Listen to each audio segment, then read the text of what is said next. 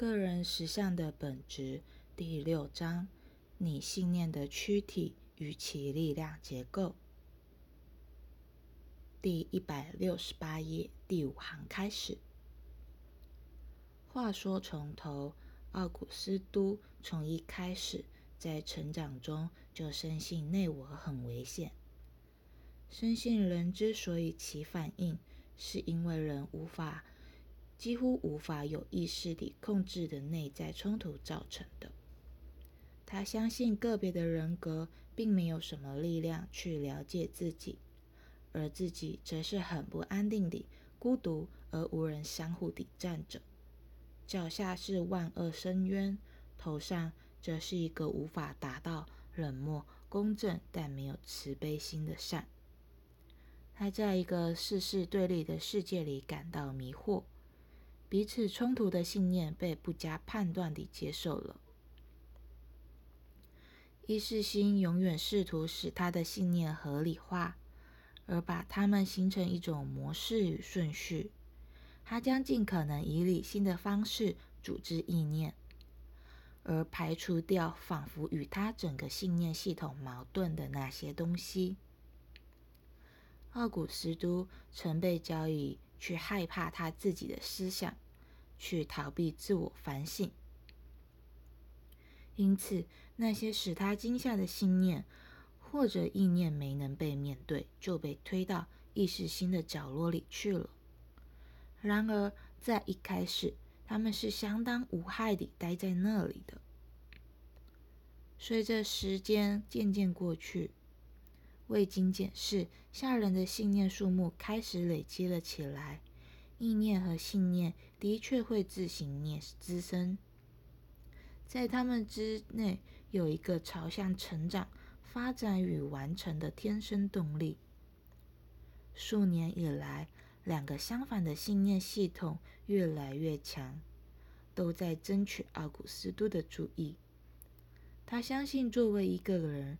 他是极端的没有力量，而不管他做了多少努力，仍会一无所成，不为不为人所注意。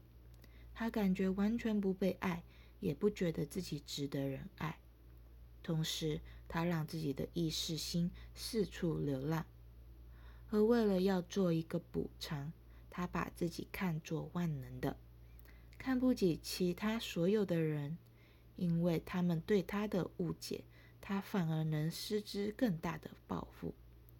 顺着这种信念，他的确有能力做任何事。如果如此选择的话，他可以治愈人类的疾病，或为了要惩罚世界而不让这个世界知道这件事。现在，所有这些意念对他而言都是相当的有意识，他却把每一组意念分得很开。再次的意识心试图获致获致整体的完整与统合，把他的信念排成某种前后一致的系统。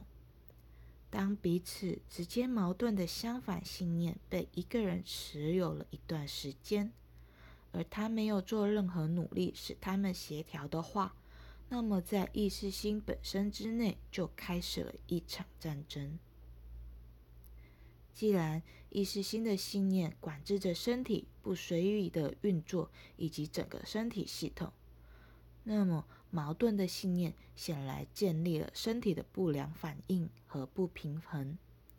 可以说，在奥古斯都的相反信念把他们自己列入了不同阵营之前，身体在持续的混乱之中。